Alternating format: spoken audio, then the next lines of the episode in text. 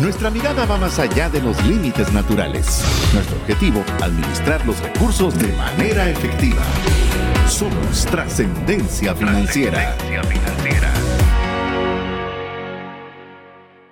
Hola, te saluda César Tánchez y como siempre es un verdadero gusto poder contar con el favor de tu audiencia en un programa más de trascendencia financiera, un espacio donde queremos proporcionarte herramientas que te ayuden a tomar decisiones financieras con inteligencia. Recuerda que cuando uno conoce la verdad, la verdad lo hace libre. Y eso es lo que queremos, tener la información, las herramientas apropiadas para que podamos tener decisiones pensadas, racionalizadas, conscientes, cuidando los recursos que tenemos a disposición.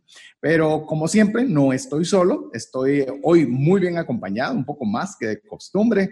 Voy a presentar primero a mi amigo y coanfitrión del programa para ya luego presentar a los amigos que tenemos invitados especiales para esta serie. Pues muchas gracias, César. Pues siempre es un gusto estar aquí con nuestra audiencia, poder apoyarles y darles pues información de calidad y de valor para que puedan ustedes tomar decisiones en sus finanzas personales. Y no te voy a mentir, esta serie me tiene muy entusiasmado porque este primer episodio que tuvimos la semana anterior, a mí me rompió muchos paradigmas y me ayudó a pensar diferente. Y creo que este episodio va a ser muy parecido, así que estoy muy entusiasmado y ahora acompañado de dos personas, ya no solo una que te dejo para que los presentes. Así es, y quiero presentarles a quien estuvo con nosotros para empezar, a, que estuvo con nosotros el episodio anterior, que es Juan Manuel Alejos quien, si usted escuchó el programa anterior, pues le va a sonar ya más familiar su voz, que él es director comercial de Modos Vivendi. Bienvenido nuevamente, Juan Manuel. Muchas gracias, César. Gracias, Mario, por, por de nuevo tener este espacio. Realmente es un gusto poder compartir eh, pues, conocimiento y algunas cosas que le puedan servir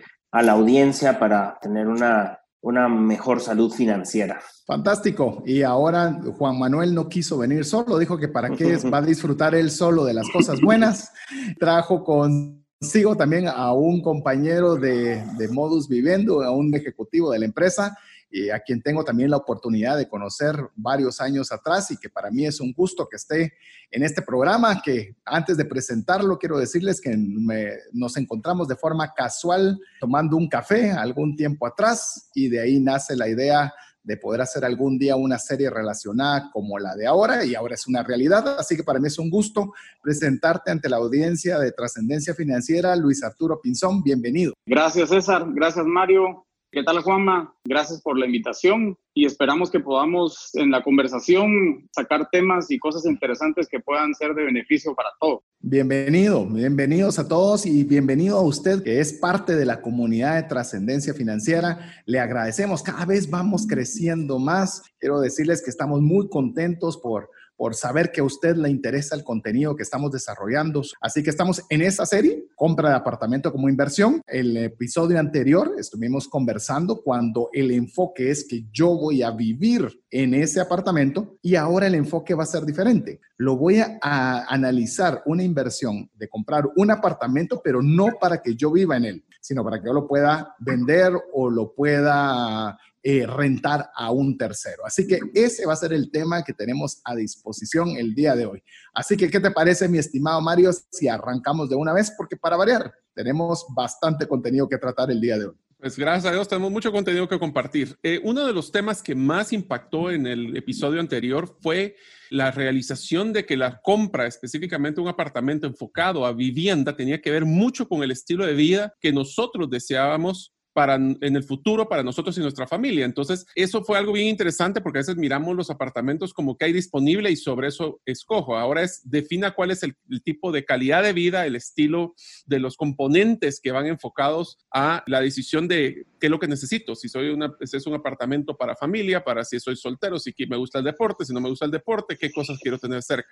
Ahora, les hago la pregunta a nuestros dos invitados. ¿Qué diferencia existe en la decisión de comprar un apartamento para vivir, que ya vimos que tiene que ver mucho con el estilo de vida, con el de alquilar o para inversión. ¿Cuáles son esas diferencias que debería enfocarme? ¿Debería seguir pensando en de que voy a invertir en un apartamento donde mí mismo va a vivir, regresando siempre de mí mismo con nosotros? ¿Es algo que debería pensar como que voy a comprar apartamento para mí o es que debería estarme enfocando en comprar un apartamento para algún nicho de mercado? ¿Cómo es esa decisión? Bueno, definitivamente es, es diferente, Mario. Eh, las decisiones basadas eh, para comprar, pues ya las conversamos y ahondamos en ellas en el capítulo anterior. La decisión de compra para inversión está más basada en el potencial que pueda tener el inmueble en cuanto a que crezca su valor en el tiempo, o sea, que su plusvalía crezca, el potencial de renta que pueda tener el apartamento en el lugar donde está desarrollado. ¿A qué me refiero? Hablábamos en el programa anterior también eh, de, esos, de esa cantidad de personas que se desplaza a la ciudad todos los días para venir a trabajar y que son grandes cantidades de personas, si es lo que tiene colapsado el tráfico. Y una decisión que yo como inversionista de un apartamento debo considerar es que el lugar donde yo voy a invertir en el apartamento sea un lugar que también genere ese estilo de vida que mi inquilino va a tener. Ahora yo no estoy pensando en mi estilo de vida, sino estoy pensando en el estilo de vida de mi inquilino, pero que también sea un lugar céntrico y bien ubicado para que él pueda optar por ese estilo de vida. Sin embargo, las decisiones que hoy día se están tomando en inversión en apartamentos están basadas en dos grandes vertientes, diría yo. Una es cuando un inversionista está pensando en el retorno de inversión que va a tener. Y el retorno es, ok, yo voy a hacer la inversión en mi apartamento, me voy a quedar con él y lo voy a poner en renta. Eso me va a implicar un retorno sobre la inversión que yo estoy haciendo actualmente en el inmueble. El otro interés puede ser basado en rendimiento. Y es un poco lo que hablábamos hace un momento, el apartamento no necesariamente yo me voy a quedar con él, sino lo voy a utilizar más como precisamente como un producto financiero. Yo voy a comprar este apartamento, lo voy a voy a hacer que ese apartamento gane valor en el tiempo y después lo revendo. Y eso me da un rendimiento sobre la inversión inicial que estoy haciendo. Entonces, digamos que hay dos grandes intereses. El interés del retorno, que está también sujeto o está sumado a la construcción de patrimonio. Si yo estoy comprando un apartamento para rentarlo y estoy obteniendo un retorno anual de esa inversión que hice, también estoy construyendo patrimonio porque me estoy agenciando de activos que me van a permitir después tener independencia financiera. Eso es, digamos, al final del día. Y el otro interés grande es el rendimiento de la inversión, que es la cantidad de dinero que hoy día pongo sobre la mesa para adquirir ese derecho de compra del apartamento y el momento en que lo revendo y el cuánto mi dinero se multiplicó relacionado al tiempo en el que yo en, reservé o enganché el apartamento y en el momento en que lo revendo. Esos serían los dos grandes intereses que tenemos identificados para inversionistas de apartamentos. A ver, vamos, vamos a ir por partes porque creo que abarcamos bastante, abarcamos bastante en una, en una pregunta y creo que vale la pena ir viendo varios conceptos. Cuando nosotros estamos hablando, va a haber una parte financiera, por supuesto, porque estamos hablando de un tema de inversión y eh, ya no es para que voy a vivir, sino que tengo el objetivo generar algún retorno sobre ello. También está el tema de la ubicación. Yo voy a, voy a tratar de ir dividiendo un poquito estos dos puntos porque creo que dentro de la inversión hay un montón de, elementos como plusvalía, como tasa interna de retorno, un montón de cosas que tenemos que irlas viendo un poco más despacio. Pero algo que quiero tal vez resaltar y va aunado a una pregunta es cuando hablamos nosotros que vamos a rentar un apartamento y estamos poniéndonos a pensar que la ubicación también debe ser favorable para todas aquellas personas que se están hoy día movilizando desde las periferias para trabajar en el centro de la ciudad. Cuando me digo en centro de la ciudad me refiero a, a la ciudad per se completa estamos hablando que es una necesidad de querernos evitar, como lo vimos en el programa anterior, evitarnos pérdidas de locomoción muy amplias, dos, tres horas por tramo, para que la persona pueda tener una mejor calidad de vida dentro. Mi pregunta concreta es, ¿ustedes tienen algún estudio para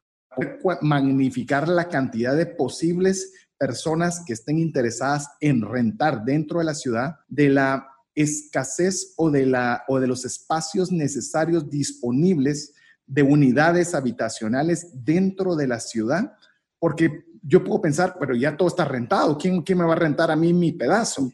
Pero quizás, obviamente, que ustedes que manejan estos números, ver si hay una necesidad muy amplia o no tan amplia de personas que quieran vivir dentro de la ciudad. No sé si les planteo bien la pregunta. Por si algunos tenían la duda, plusvalía es cuánto gana de valor una propiedad en el tiempo. Y lo que mencionaba eh, Juan Manuel era que para la hora de tomar una decisión existen dos formas. Uno es, yo pongo el dinero, compro la propiedad y en un futuro veo esto como una inversión que me va a ganar. Lo compré en 100 y ahora lo voy a vender en 150, gané un 50% más. Ese es un bloque de dinero que recibo a la hora de la venta. Y el otro es, el, es un bien que me va a ayudar a generar ingresos mensuales que me van a retornar eso en una forma de flujos continuos. Entonces, solo para simplificar un poquito ese concepto, hay dos, dos. Uno es un solo bloque cuando vendo la propiedad, el otro son mensuales y plusvalía es el tema de qué tanto está ganando el dinero, cómo retornamos ese dinero y cómo no lo perdemos. De hecho, eh, volvemos a lo mismo. Estamos como que todavía con temas muy macros. Eh, le voy a dar chance a Luis Arturo para que conteste mi pregunta, porque el tema de plusvalía quiero que lo veamos más despacio porque tampoco, porque estamos solo, Mario le dio un macro muy grande, pero queremos entender realmente qué es una plusvalía, porque se quedan como términos muy subjetivos y queremos poco a poco irlos tornando de una forma que lo podamos comprender todos. Entonces veamos la capacidad de habitación que, de acuerdo a ustedes, eh, Luis Arturo, han creído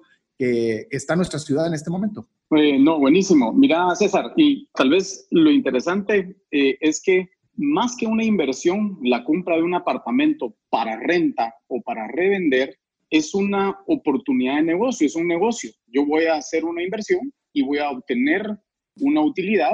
En este caso voy a obtener una renta también.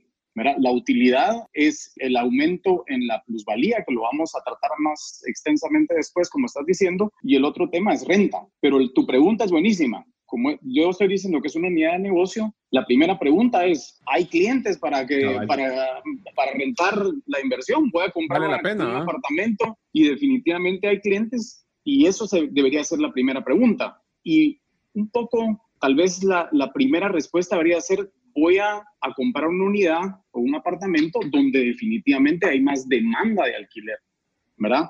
porque entonces voy a tener muchas más oportunidades de rentar el apartamento. ¿Qué es lo que está sucediendo? Y digamos un poco la estrategia de lo que nosotros hemos manejado es que justamente la ciudad ha ido creciendo muchísimo en cuanto a la parte de vivienda. Ha crecido, la gente se fue a, las periferias, pero es una realidad que toda la parte de trabajo no se ha descentralizado, sigue siendo sigue estando muy centralizada. Y entonces ves que toda la gente viene a trabajar al centro de la ciudad, ¿verdad? Y cuando digo el centro de la ciudad no me refiero solamente a la zona 1, sino que me refiero al casco central, que es zona 1, 2, 4, 9, 10, 13, 14, ahí te das cuenta que está centrado básicamente tal vez el 70% del empleo de todo lo que se refiere con sector público, se refiere a también bancos, empresas corporativas, entonces toda la parte de servicios está aquí.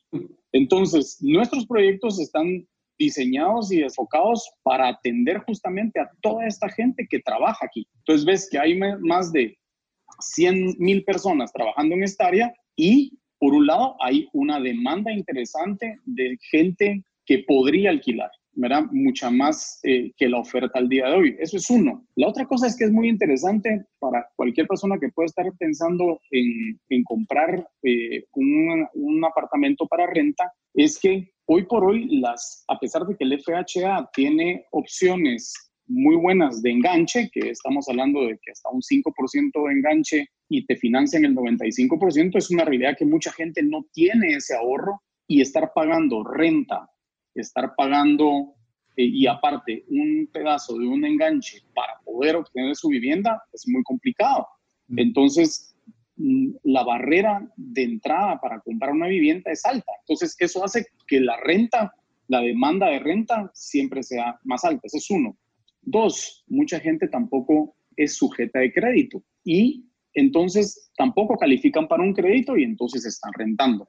Nosotros, César, cuando te referís, tenemos un estudio, el mejor estudio, y es que nosotros llevamos, digamos, en los últimos eh, cinco años de desarrollo en toda esta área central, alrededor de más de 400 apartamentos que hemos vendido, pero lo interesante es que por cada llamada de interés en venta hay 10, 15 llamadas de interés en renta. Y entonces eso lo hace una oportunidad.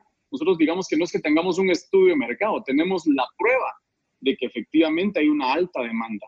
Prueba de eso también es que las personas que han comprado para inversión rentan y hay un dato muy interesante. No necesariamente, como decíamos, la plusvalía es relativa porque la plusvalía no te la da necesariamente la zona. La plusvalía te la da dos cosas. Te la da la demanda que hay para rentar, o sea, yo quiero estar en ese lugar, ¿verdad? Y dos, también te da qué tanto desarrollo hay alrededor de, esa zona y luego qué tan escasa es la tierra, ¿verdad? Entonces, si hay, digamos, algo, por ejemplo, que ha sucedido en zona 14, por ejemplo, es que es una buena zona. Todos sabemos que zona 14 es una zona eh, que vale dinero, ¿verdad? Que vale bastante la tierra. Sin embargo, ¿qué ha sucedido? Había mucha tierra. Entonces, se hacen, se hacen edificios y yo compro un apartamento para rentar, pero mañana me hicieron otros dos a la par. Y entonces resulta que hay más oferta, no necesariamente más demanda. Y eso te afecta la plusvalía. En el lado nuestro, por ejemplo, la tierra es más escasa porque era el centro, fue lo primero que se desarrolló. Entonces, desarrollar proyectos ahí es un poco más complicado y entonces vos desarrollas un apartamento, pero resulta que hay más demanda de alquiler porque la gente ahí se mueve y también estamos nosotros enfocados a un segmento que es interesante también, cuánto vas a pagar de renta, cuánta gente hay para pagar, te voy a poner un ejemplo, 5 mil quetzales de renta por mes y cuánta gente hay para pagar 10 mil quetzales de renta por mes. Ahí también cambia la demanda, ¿verdad?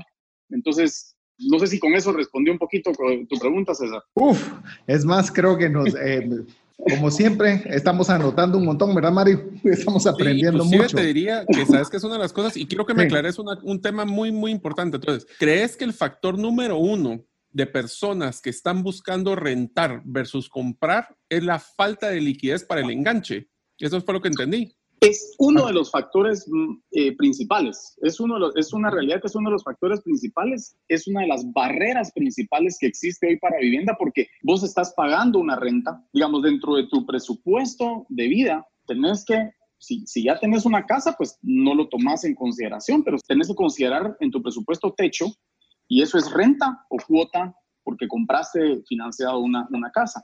Entonces, si vas a comprar un, eh, otra unidad, el enganche es una de las barreras principales, ¿verdad? Y esa es la primera. La segunda es que sea sujeto de crédito, porque mucha gente, digamos, no necesariamente se ha estructurado y ustedes, pues, eh, con su programa a lo largo de, años, de los años justamente se encargan de esto, es de que eh, hay mucha gente que tiene las tarjetas topadas o tiene varias eh, deudas abiertas y eso afecta a la hora que te puedan dar un crédito. Esa es la segunda, ¿cómo se llama? Eh, barrera de entrada. Y la tercera, luego creo que ya es para gente un poco que está, pues que analiza un poco más, es que no necesariamente te dejas ir de boca y compras una vivienda de inmediato, sino que normalmente probás a ver dónde, si me va a ir bien aquí o no me va a ir bien acá. ¿Verdad? Y entonces rentas un poco para ver dónde es el mejor, el mejor lugar para ya comprar algo de tío, ¿verdad? Eso sucede y ustedes mencionaron en el programa anterior que me pareció muy interesante y es que la decisión de compra para vivir es una decisión que hoy por hoy, creo yo, la mayoría de las personas es una decisión muy sentimental, ¿verdad? Tal vez yo pienso que es eh, la única decisión financiera o la única cuestión financiera que se toman es si la puedo pagar hoy o no la puedo pagar. Y el resto, todos los elementos son eh, sentimentales. Y eso hace también que la gente se tarde en tomar una decisión para comprar una vivienda. Entonces hay mucha demanda de renta.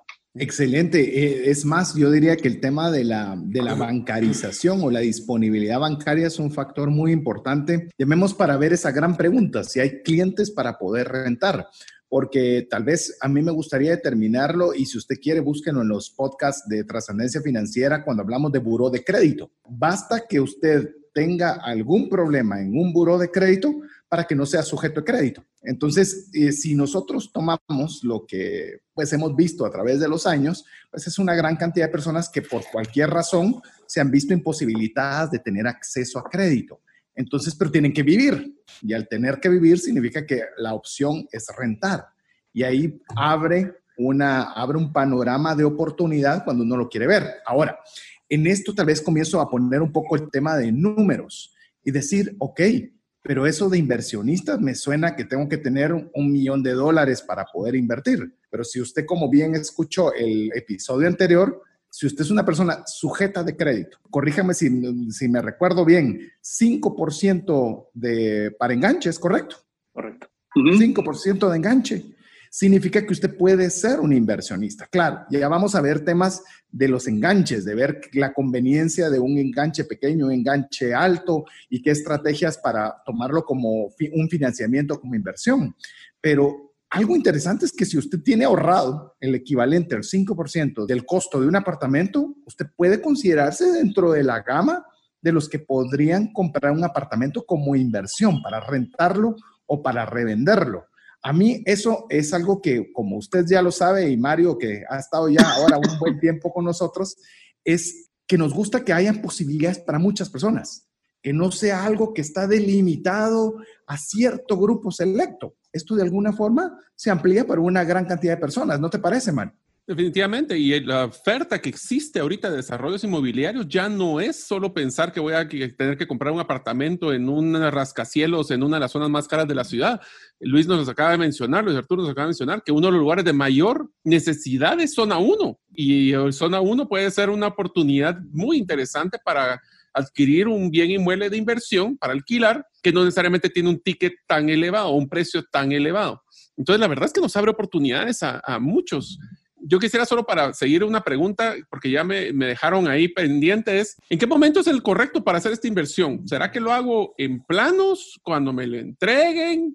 ¿O en qué momento es el momento correcto para hacer esta inversión? Ya me dejaron con antes la duda. De, antes de que contesten, porque esa no nos va a dar tiempo para los par de minutos que tenemos antes de hacer nuestro primer corte, que va a ser la pregunta con la que podemos, podemos regresar para dejar también a toda la audiencia, ¿será mejor en planos? será mejor eh, contra una entrega ya nuevo o usado, quizás en un, no, sé, son lo que nos van a aclarar nuestros amigos de Modos Vivendi, les hemos invitado, aparte, como usted se puede dar cuenta, tienen una habilidad para poder explicar eh, cosas complicadas de una forma muy sencilla, pero que también son desarrolladores que tienen una amplia experiencia creo que son 16 complejos de edificios que han hecho hasta el momento, Luis Arturo. Sí, y tenemos justamente ahorita seis proyectos en desarrollo y todos enfocados justamente, nosotros le llamamos todos enfocados al segmento trabajador de Guatemala, todos los proyectos enfocados a estas 100 mil empleados que están centralizados en estas zonas,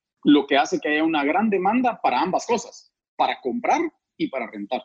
Listo. Y de hecho, eh, amigo, como sé que también nos escuchan fuera de las fronteras de Guatemala, esto creo que es algo que se aplica fácilmente a cualquier metrópoli, ¿verdad?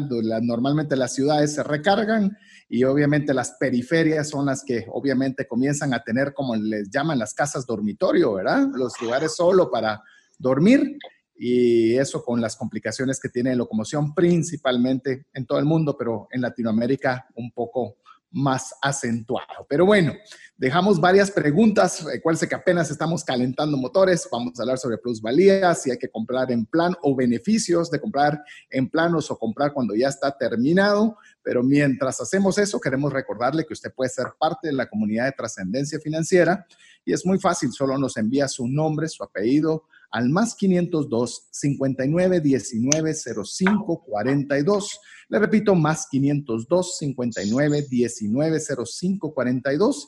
Y ya con eso, usted va a ser partícipe de todas las noticias y de todos los materiales que podamos eh, proporcionarle que le ayuden a tomar decisiones financieras inteligentes. Pero mientras usted nos escribe, vamos a un mensaje importante para usted. La vida ha cambiado. Aprendimos que las mejores aventuras de la vida nacen en el corazón y nos conocimos de nuevo nosotros mismos y entendimos que las mejores inversiones de la vida son la seguridad y los momentos memorables. Invierte seguro para tu futuro.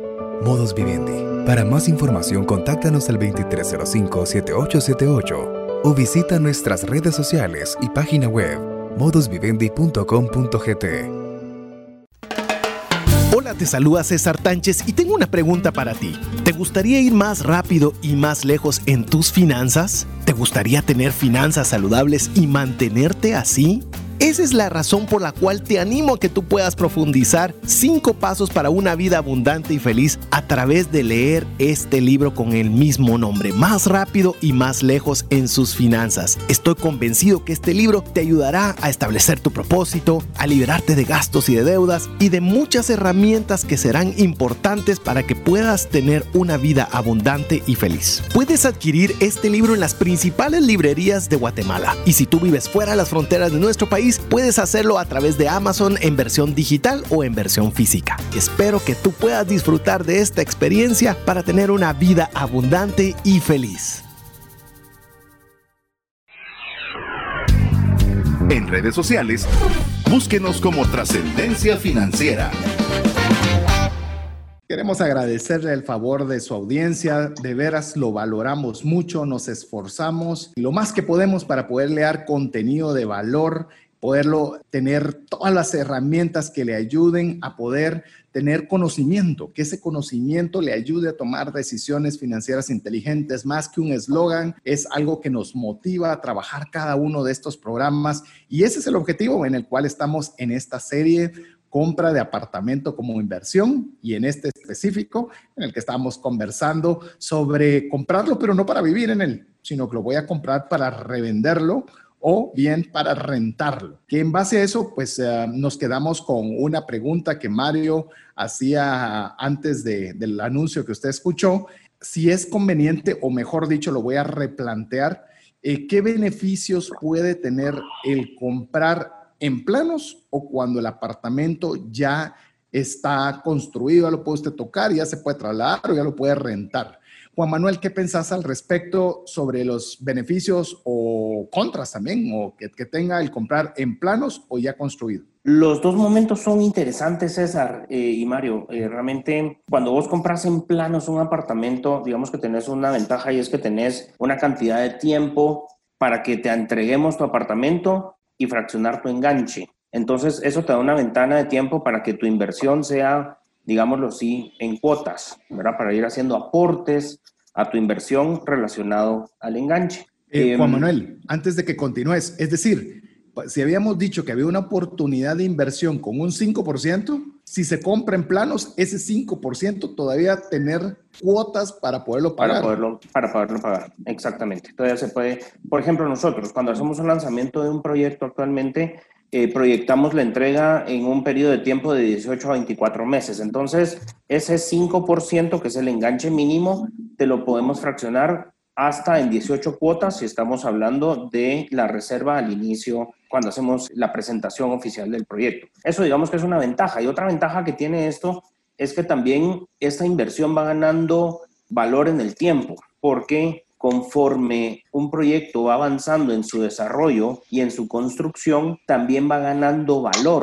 Ese metro cuadrado que hoy día reservaste por una cantidad de dinero, conforme el proyecto va avanzando, pues va ganando valor y cuando nosotros ya tenemos el, edificio, el apartamento construido para entregar, ya ganaste ese valor que fue generando, que es, parte también de la plusvalía del proyecto como tal, que va creciendo en el tiempo hasta que el apartamento ya esté entregado. Entonces, eso es lo que hace interesante esa inversión. Nosotros lo que hacemos y es que motivamos a nuestros inversionistas a que si bien el enganche mínimo es el 5%, nosotros los incentivamos a que su inversión del enganche sea lo suficiente para que después su cuota de crédito en el banco sea de cierta cantidad de dinero que la renta del apartamento le pague esa cuota. Y dentro de los ejercicios financieros que nosotros hemos hecho y le presentamos a nuestros inversionistas, nosotros recomendamos hacer una inversión del 25% de enganche. Si bien, de nuevo, el, el, enganche mínimo es el 5%,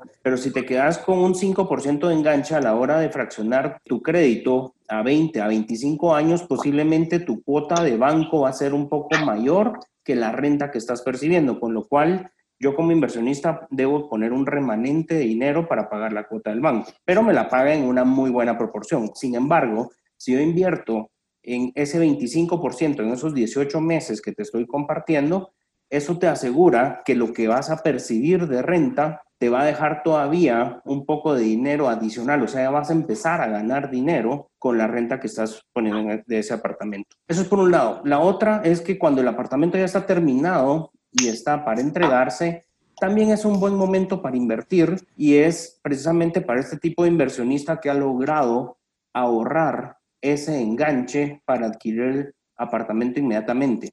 Si el apartamento a mí me lo entregan, digamos, ya está terminado, yo voy y lo compro y tengo ahorrado, ahí sí podríamos ir al 5, al 10, al 15, al 20% de enganche y lo pongo de entrada. Lo que me genera como valor como inversionista es que inmediatamente, en, digamos, en un mes que hicimos todo el trámite administrativo para que el apartamento esté a mi nombre, yo ya lo puedo rentar y empiezo a recuperar inversión inmediatamente. Entonces, esos son dos momentos que son buenos para poder hacer este tipo de inversión con esas diferencias en las condiciones de la inversión que estoy haciendo. Voy a ampliar yo un poquito también lo que está diciendo Juanma, y es que toda inversión y todo el dinero que nosotros lo invertimos, digamos, para generar eh, una utilidad o un retorno, se mide justamente en eso, en cuánto es mi retorno, qué porcentaje del dinero que yo invertí me va a retornar y en base a eso yo puedo saber qué inversión es más rentable. Definitivamente lo interesante de poder invertir en el proceso inicial de un proyecto me da varias ventajas. Me da que puedo fraccionar ese, ese enganche, como bien decía César, se puede fraccionar. Y como decía Juan Manuel, hasta, hasta en 18 cuotas, hay proyectos que hasta, hasta 24 eh, cuotas, nosotros algunos tenemos también donde fraccionamos a 24 cuotas, entonces ahí, imagínate, no tengo que tener yo ahorrado, sino que tengo dos años o un año y medio o dos años para poder juntar ese, ese enganche necesario. Y digamos que esa es la primera ventaja que yo puedo tomar. La segunda ventaja de interesante de comprar eh, un, un activo es que alguien más va a pagar o me va a dar el dinero para pagar por ese activo, porque si yo voy a dar el 5, el 10, el 15 o el 20% de enganche, el banco me va a proporcionar ese dinero, el resto, para prestármelo y que yo lo pueda comprar. Mira, y lo interesante de la renta que yo creo que nosotros no pensamos o no lo estructuramos de esta forma, es que el inquilino se va a encargar de pagarte, de pagarle al banco lo que, le, lo que le debes, de pagar los intereses de ese crédito, de pagar los impuestos de UCI del apartamento y de pagar el seguro. Es increíble porque en la renta está estructurado eso y hoy por hoy los bancos cuando te dan un crédito incluyen esos cuatro elementos, te incluyen obviamente que tenés que pagar el capital, que tenés que pagar un interés sobre el préstamo que te dieron, el UCI, en la cuota se incluye el UCI y el seguro por cualquier cosa. Entonces, es interesante que al comprar un activo, también tienes que darte cuenta que cuando lo vas a rentar, se están pagando también los impuestos y los seguros de esa, de esa propiedad. ¿Saben qué me gusta de este concepto? Que depende mucho del tipo de, de, disciplina que tenemos en nuestras finanzas, la decisión que vamos a parar tomando a la hora de ser un inversionista en un apartamento. ¿Qué quiere decir esto? Si yo soy una persona que necesito tener esa presión para poder aportar en esta inversión mes a mes, definitivamente es mejor hacer el, el, pago en planos donde me voy a tener una obligación de pagos mensuales. Pero si yo soy una persona disciplinada que puedo ahorrar, yo puedo hacer todo el ahorro, no tener que tener un costo de financiamiento, podamos hablarlo. Y tal vez es una primera pregunta, si existe costo de financiamiento por esas, diluir los 18 a 24 pagos. Y la segunda es, si yo lo puedo ahorrar, yo ya tengo ese capital para aportarlo y ahí sí incluye ese tema, pero inclusive, eh, Luis Arturo, me, nos abriste la puerta una pregunta. Entonces dice dos, una si existe costo de financiamiento en ese romper esos 18 pagos, el enganche, y el segundo es ¿qué cosas debo de considerar a la hora de, esa cuota? ¿Qué cosas debo de considerar a nivel de, me acabas de mencionar cuatro temas, pero por ejemplo, tiempos que no va a estar ocupado, el tema del costo del mantenimiento. ¿Qué otras cosas deberíamos de considerar para que no, lo que yo no quiero es que nuestros oyentes crean que es solo la cuota del, del préstamo. Hay costos adicionales que hay que considerar. ¿Cuáles serían esos?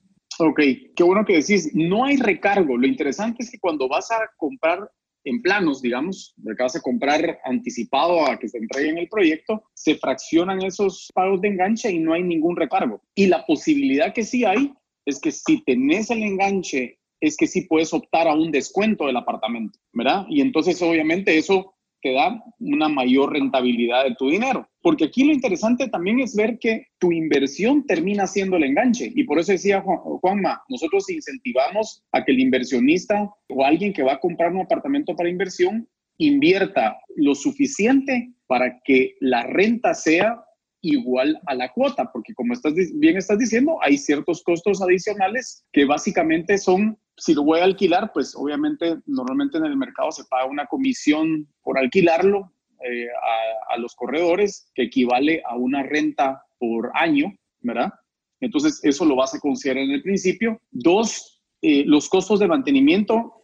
Y, qué bueno que mencionaste eso, porque creo que vale la pena tal vez hablar, extender en el tema de mantenimiento, porque también es importante tomar en consideración qué tanto mantenimiento le tengo que dar al activo que voy a comprar y que voy a rentar. A veces, según nosotros, conseguimos super gangas, pero resulta que el costo de mantenimiento del activo o de la propiedad es muy alto. Entonces, el tema de mantenimiento es importante. Normalmente en las rentas, digamos, y de los proyectos que nosotros manejamos, obviamente también el cliente paga el mantenimiento, ¿verdad? Y es una cuota que se paga aparte del valor de renta que estás, eh, que estás pagando. En base a lo que estabas mencionando, eh, Luis Arturo, creo que es bien importante, o por lo menos parte de las notas que yo estoy tomando, y quiero hacerlas, hacer un poco de énfasis a los amigos que nos están escuchando, es que normalmente cuando nosotros podemos considerar en comprar un apartamento como inversión para rentarlo, uno piensa o tiende a pensar en que estás comprando un bien, hablemos de 100 mil, sales dólares, euros, lo que se quiera, 100 mil. Por realmente lo que estamos sacando de nuestra bolsa son 25 mil. Es decir, están prometiendo a pagar 100, sí, es correcto, pero hay un activo que lo están parando. Entonces, realmente cuando uno tendría que ver este aspecto como una inversión es el retorno que va a tener sobre el dinero que salió de su bolsa, no sobre el cual está comprometido a pagar.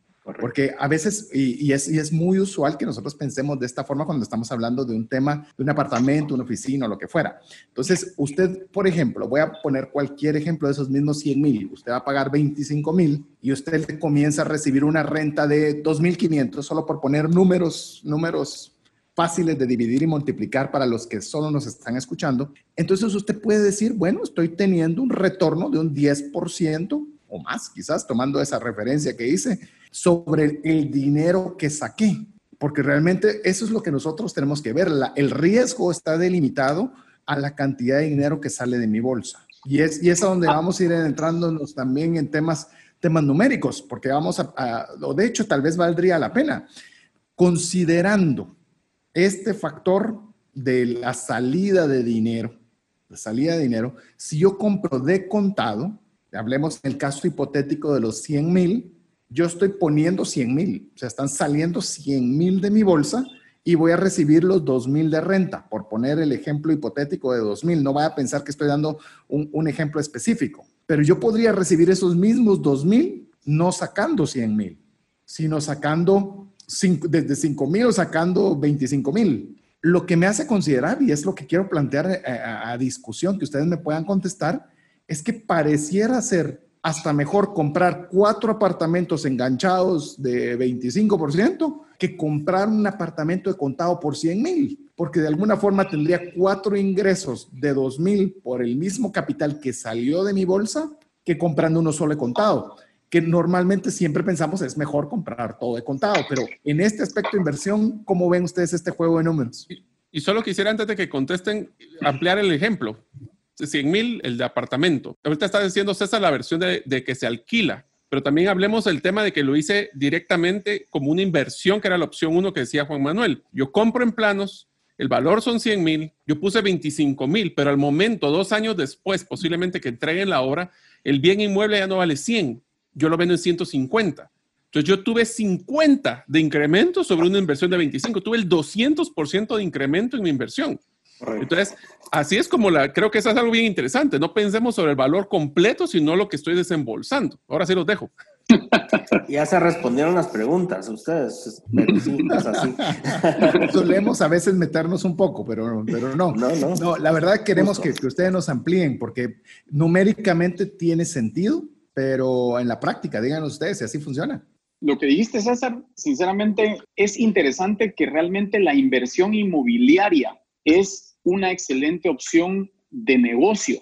Yo creo que mucha gente no se percata de eso. Hay un dicho que, que hasta nosotros lo tenemos ahí, eh, lo usamos en, en, nuestras campañas, pero es la verdad y es que todo, todos queremos vivir de nuestras rentas. Todos queremos vivir de nuestras rentas y es un tema de que es lo que quisiéramos hacer y viene justamente ese dicho, viene de eso, de vivir de rentas de activos eh, inmobiliarios. Entonces, por supuesto que tiene mucho más sentido decir, en lugar de yo comprar un activo de contado, mejor compro cuatro a crédito. Sí tienes que considerar, por supuesto, que sea sujeto de crédito, ¿verdad? Para que te den el crédito, pero es un poquito lo que te dice este libro de Padre Rico, Padre Pobre y Robert Kiyosaki, es que aproveches las oportunidades que hay en el mercado para poder hacer vos tu patrimonio y generar rentas y lograr multiplicar el patrimonio.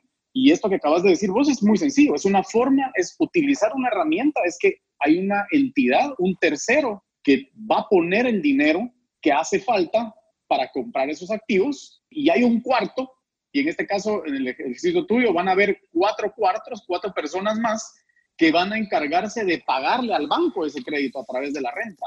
Y entonces vos vas a multiplicar tu dinero y vas a, después de un tiempo, fíjate que hay cosas interesantes. La renta con el tiempo sufre incrementos y sufre incrementos de rentas y eso hace que puedas ir abonando al crédito mucho más rápido. Está probado que un crédito realmente se paga con solo con los incrementos de rentas, se paga en la mitad del tiempo que lo sacaste. O sea, sacas un crédito a 20 años y con los incrementos que se van dando a lo largo de los años, entre 10 y 12 años pagaste el crédito. Se pagó con las puras rentas. Entonces no es que se tardaron 20 años en pagarlo, se pagó porque a lo largo de los años se va incrementando las rentas. Eh, por supuesto que hablas de la plusvalía, la plusvalía es interesante, lo único es que la plusvalía se mide solo en, en un momento y la plusvalía se, se, mide en el momento en que lo vendo. Mientras tanto, pues no percibo el, el, beneficio desde el punto de vista de dinero. Y es intangible hasta ahí. Exactamente, y es interesante lo que también estaba mencionando, que hay gente que se dedica a comprar al principio de un proyecto en planos, compra las unidades más interesantes que se las vamos a comentar. Yo se las voy a comentar ahorita aquí también. ¿Qué activo tienes que comprar? Porque no todos los activos o todas las configuraciones de apartamentos son las más rentables para inversión. Pero hay gente que compra a principio y normalmente los proyectos inmobiliarios, cuando su plusvalía va entre 10 al 20% en el proceso de, la, eh, de la construcción. Cuando está terminado, ganaron entre un 10 y un 20. Y hay gente que compra al principio y vende justamente antes de, de, entregar.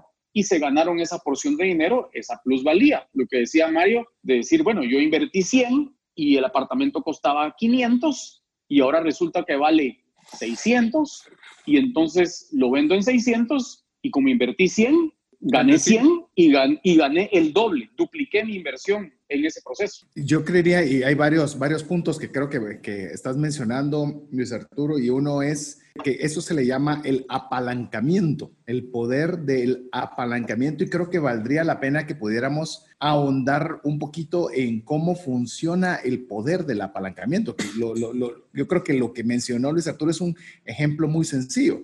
Yo pongo 100 pero al final de los 24 meses o 23, porque lo vendí antes de que saliera la inauguración oficial, pues le obtengo otro 100. Eso es ganarle un 100%. Usted podría decir, sí, solo le ganó el 20% porque el, el inmueble valía 500. Otra vez, ese es el apalancamiento, porque usted pudo ganarle sobre el dinero que usted realmente sacó de la bolsa.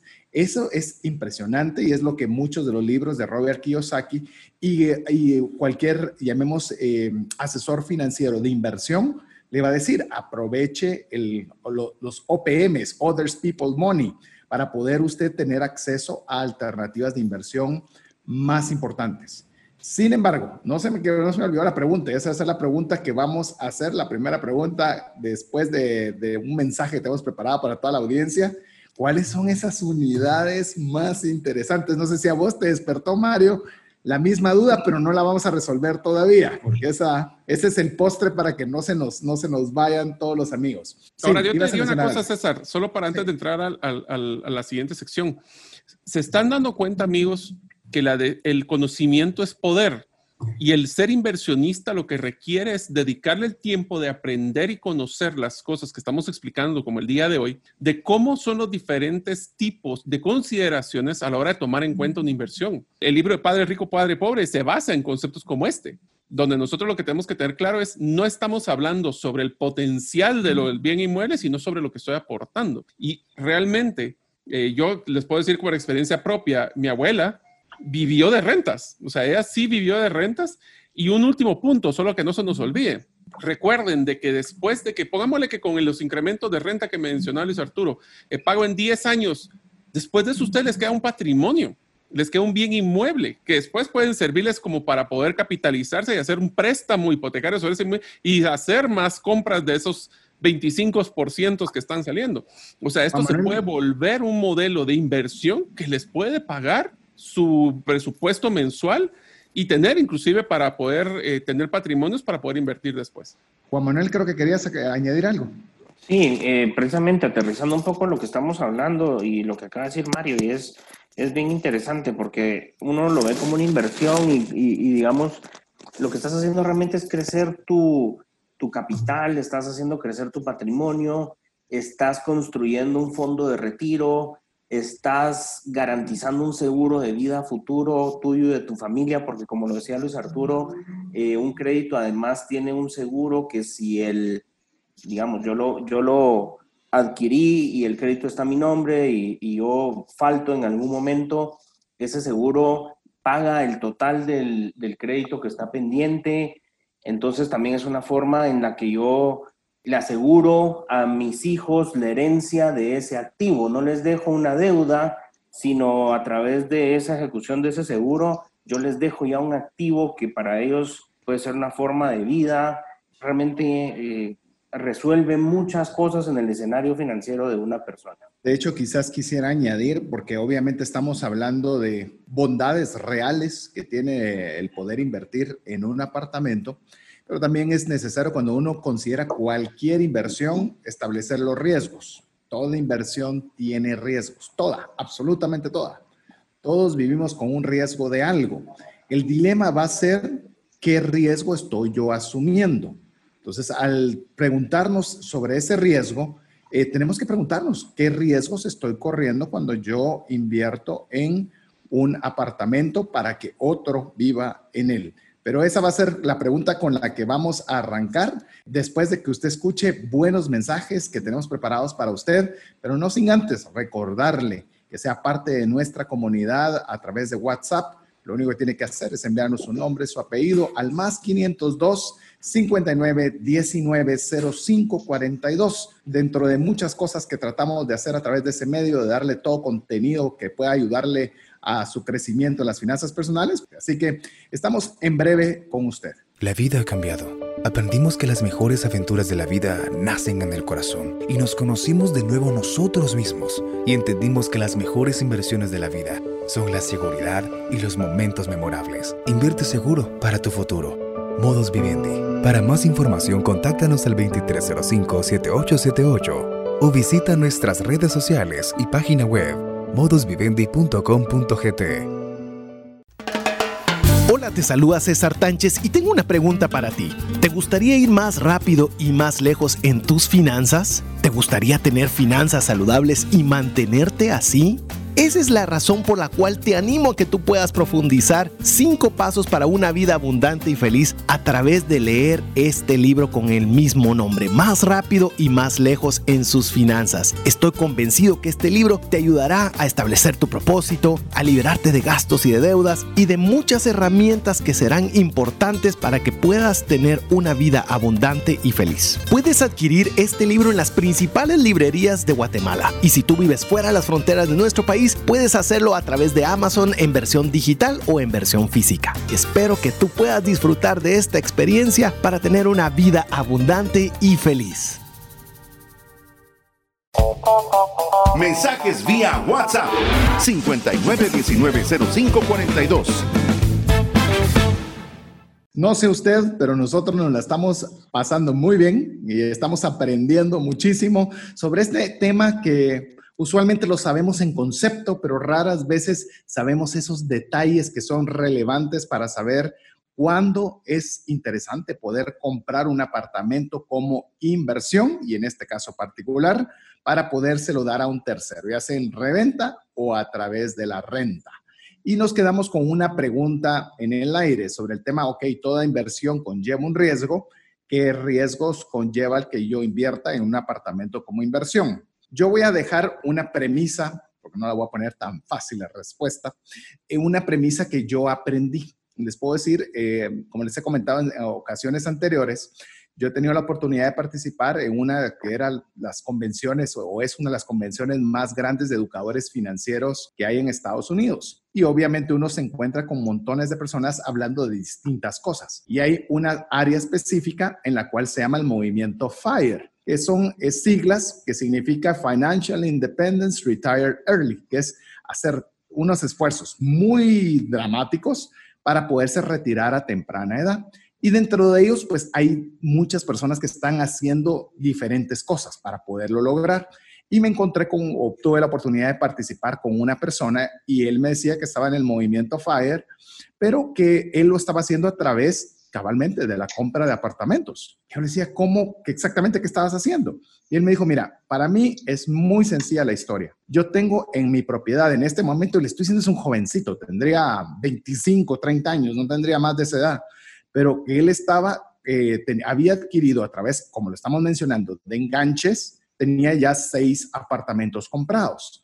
Y él lo que me decía, mi riesgo y mi preocupación es que yo tenga el dinero para poder pagar cuando ese apartamento no esté rentado, uno, dos o más, y me voy a preocupar por 15 años, porque ya luego de 15 años tengo o rentas o patrimonio suficiente para ya no tener que trabajar más en mi vida. Y yo digo, es un patojo de 25 años en el cual en 15 años va a tener 40 y podría tener una, como, como bien decía Luis Arturo, vivir de sus rentas o tener un patrimonio que vendiéndolo podría vivir sumamente cómodo y holgado me parece un concepto bien interesante, pero con la salvedad, y aquí, aquí dejo el, espacio para la respuesta, de que sí conllevaba un riesgo. En determinado momento podrían haberse quedado sin los seis inquilinos y el tener la disponibilidad económica para poder sufragar el pago a la institución bancaria en el caso de que alguno de sus inquilinos le falle. Ahora sí, Juan Manuel, porque sé que eras quien querías contestar esta pregunta del riesgo aunado con la observación que hice. ¿Qué pensás sobre ello? Mira, eh,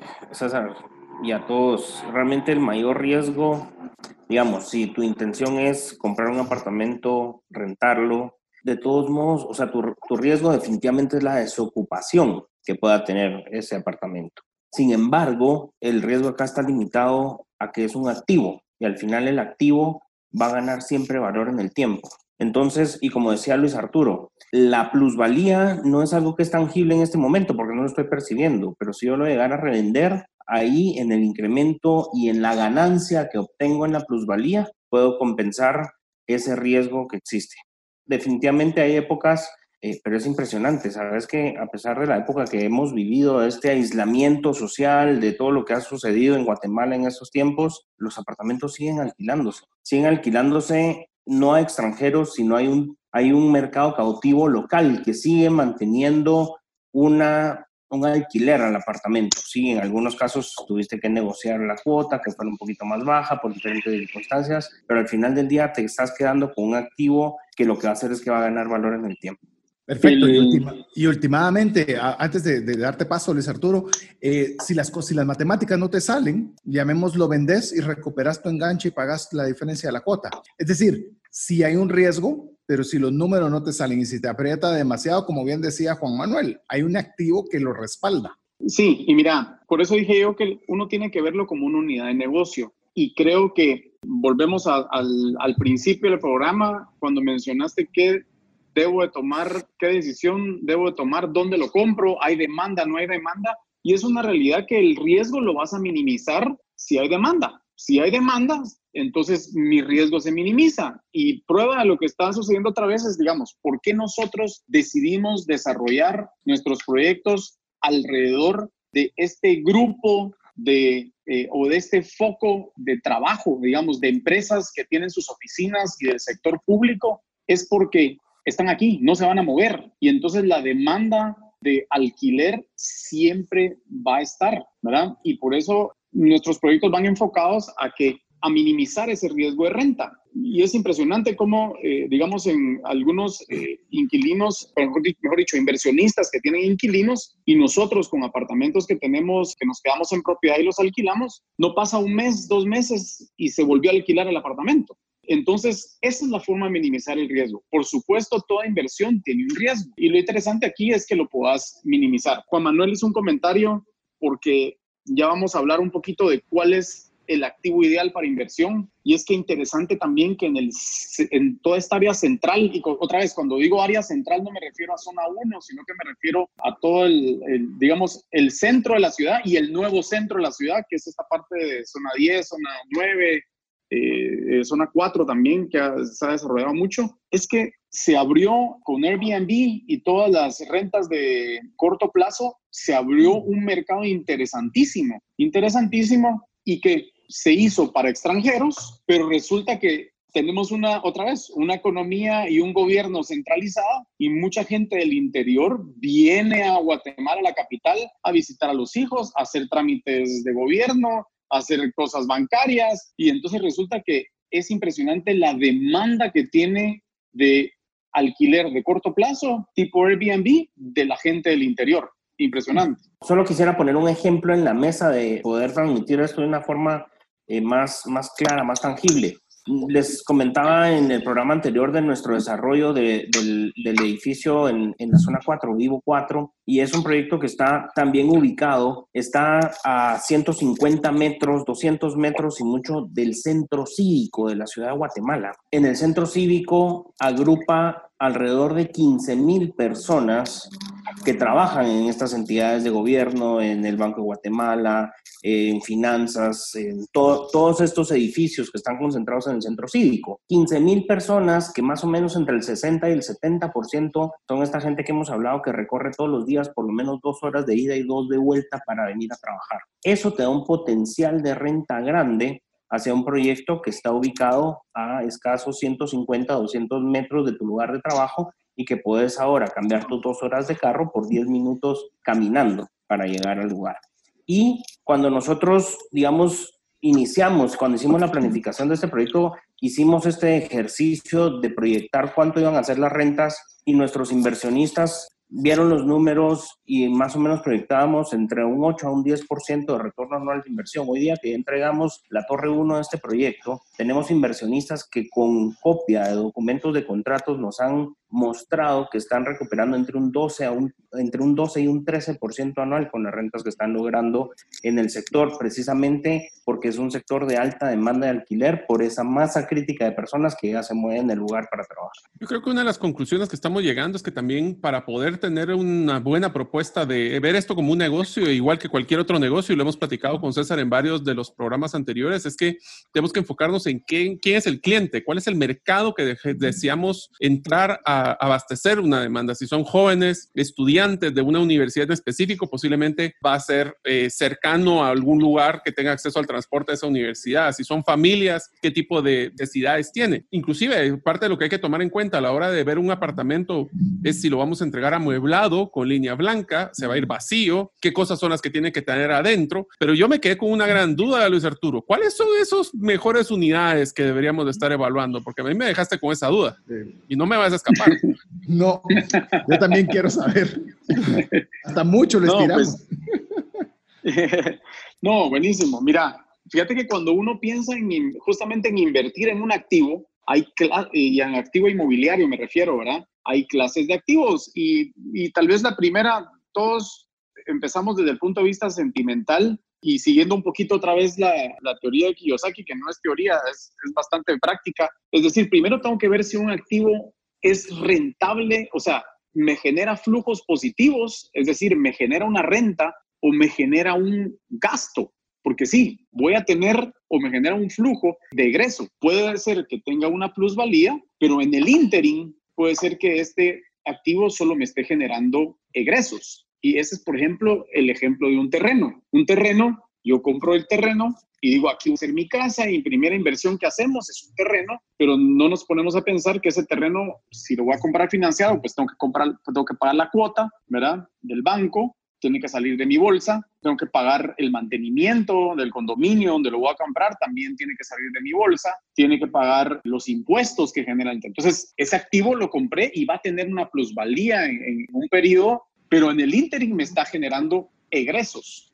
Entonces, no me genera ingresos. Entonces, definitivamente dentro de los bienes, eh, bienes inmuebles o de las inversiones, el terreno se recomienda más cuando ya tenés una, una capital para poder comprar de contado un terreno que lo vas a, le vas a ganar una plusvalía y lo vas a, a revender o lo vas a desarrollar. No, no es de las inversiones más rentables. Y luego viene la parte de vivienda. Una casa una casa normalmente, y aquí es donde viene la parte que nosotros nos enfocamos mucho, es que una, las casas, por el tipo de diseño, tienen mucho mantenimiento. El costo de mantenimiento es muy alto y normalmente te lo alquila una familia, una casa. Entonces esa familia tienes que considerar que tiene que pagar colegiatura, tiene que pagar costos de transporte, si tiene dos, tres hijos, entonces el presupuesto que determinan para rentar, para pagar una renta, ya no es el mismo, tienen otras obligaciones. Entonces, nuestros apartamentos, nosotros los tenemos diseñados para personas, digamos, solteras, y esa persona soltera, al no tener gastos, no tener hijos, no tiene gastos de colegiatura y de todo este tipo de cosas que tienen los niños, está dispuesto a vivir en un lugar y pagar más por, su, por una renta. Lo mismo una pareja que se acaba de casar, ¿verdad? E inclusive una pareja ya con un hijo eh, pequeño. Y estas eh, unidades de renta, estos apartamentos en complejos grandes que además ofrecen amenities y ofrecen otras actividades, son los que más renta pagan por metro cuadrado, los que más renta se pagan por metro cuadrado.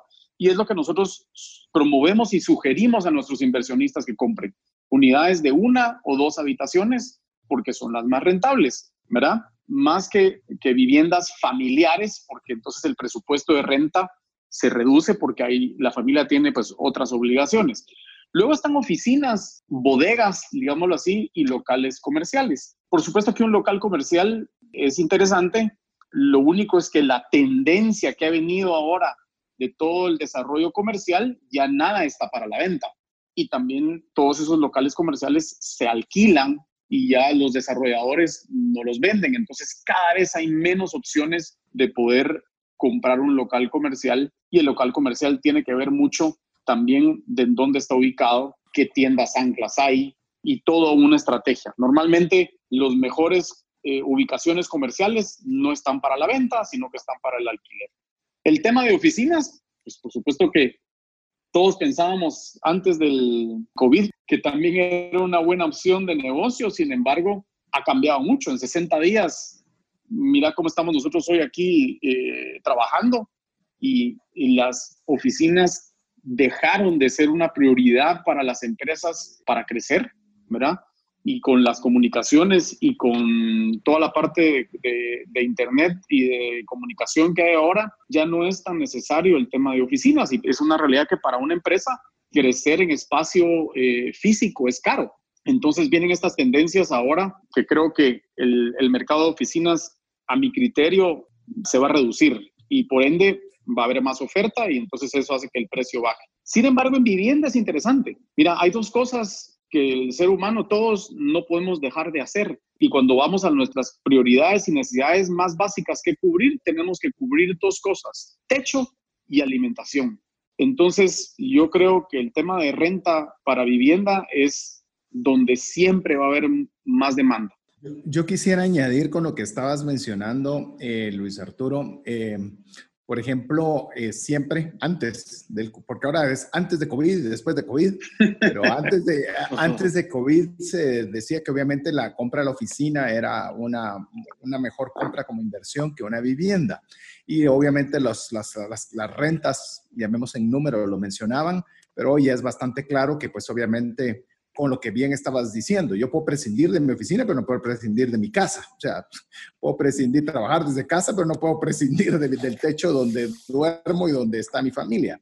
Y algo adicional, y obviamente ya veremos si hacemos alguna, alguna, algún programa dedicado específicamente a esto, porque no estoy atacando ningún sector, sino ampliando conocimientos específicos. Eh, cuando uno compra o, tiene la intención de comprar una oficina como inversión, algo que es bien importante es que le entregan el cascarón sin nada. Cuando les digo sin nada, sin piso, sin luz, o sea, hay las acometidas para que usted pueda poner luz, electricidad y demás, pero usted tiene que ponerle hasta el piso, o sea, todo se tiene que hacer. Y eso es algo interesante cuando estamos hablando en el tema de apartamentos, porque realmente lo que se necesita una vez entregado es que la persona lleve sus cosas, pues su cama, si es que no lo entrega amueblado, su cama, su ropa, pero es algo que se puede habitar inmediatamente. Mientras que, en, como le digo, por lo menos en oficina, la dinámica es obra gris. Tienes que hacer una inversión. ¿Perdón? Tienes que, hacer una, que hacer una inversión adicional y hay otro tema interesante que estás mencionando, tanto para oficinas como para, por ejemplo, bodegas, que es otra, otra buena inversión. Sí, eh, la banca hoy por hoy te pide el 30% de enganche. No tenés la opción de tener un, enganche bajo. Y te da hasta un plazo máximo de 15 años para pagar. En una vivienda te dan hasta 25 años para pagar. Entonces, ¿eso qué va a hacer? Que tenés que tener un capital disponible más alto y una cuota más alta que no necesariamente la va a cubrir la renta, porque el plazo que te dan es mucho más largo. Entonces, son buenas inversiones también, pero también las opciones de acceso a financiamiento son más limitadas, más restringidas también y más caras. Un financiamiento de oficina o de, o de bodega, el interés va a ser normalmente un poquito más alto que, el, de, que el de vivienda. Juan Manuel, eh, conversando cuando estábamos planificando el programa, también me compartías un consejo referente que decía Luis Arturo que quizás una de las mejores alternativas es tener eh, apartamentos de una o dos habitaciones, pero me dabas también otro consejo importante en la diferencia de metraje. Supongamos que pues, deseas comprar una de una habitación o de dos habitaciones, que la diferencia de metraje entre la misma tipología o tipo de apartamento también hay un tip que nos puedes, un consejo que nos puedes compartir al respecto, de comprar más o menos metros por, por, el mismo tipo de apartamento. Sí, un poco lo que te comentaba César en la planificación es que realmente nosotros lo que estamos enfocados es en ofrecer una solución de vivienda, no metros cuadrados de vivienda. Y la solución de vivienda me refiero, ok, así sos un soltero que te estás independizando, así sos un, un estudiante que necesita un lugar para, para poder estar dentro de sus actividades, si sos una familia, una pareja con un hijo, necesitas uno o dos dormitorios. Entonces, eso es lo que te da la solución de vivienda. Nosotros dentro de la oferta tenemos en esa solución de vivienda apartamentos de un dormitorio, por ejemplo, que pueden tener 40 metros cuadrados o que pueden tener 42 metros cuadrados. Pero a la hora de que yo como inversionista quiero un apartamento y lo voy a rentar, lo que estoy rentando es de nuevo la solución de vivienda que estoy ofreciendo para ese inquilino que, que va a solucionar algo en su vida. Entonces, la recomendación que siempre hacemos a nuestros inversionistas es comprar el de 38 metros cuadrados porque vas a invertir 2 metros cuadrados menos y no por eso vas a cobrar una renta mayor que teniendo 40 metros cuadrados, sino que vas a rentar por la solución que es. Entonces, esos dos metros cuadrados menos, que a la hora de comprar, pues sí es influyente porque estás haciendo una compra relacionada a los metros cuadrados de superficie habitables que tenés, pero que a la hora de rentarlo vas a estar dentro del mismo rango de precios de renta eh, en, en, las dos opciones. Entonces, la recomendación es, digamos, no, no irte por el de mayor metraje, sino el que más soluciona el tema de vivienda para el mercado al que estás enfocando tu, tu renta del activo. Es bien interesante, o sea, regresamos al punto tenés que estar claro cuál es el nicho de mercado que estás para quien estás invirtiendo. 38 metros cuadrados, 40, 42, 50, 100 metros cuadrados, dependerá mucho de las necesidades.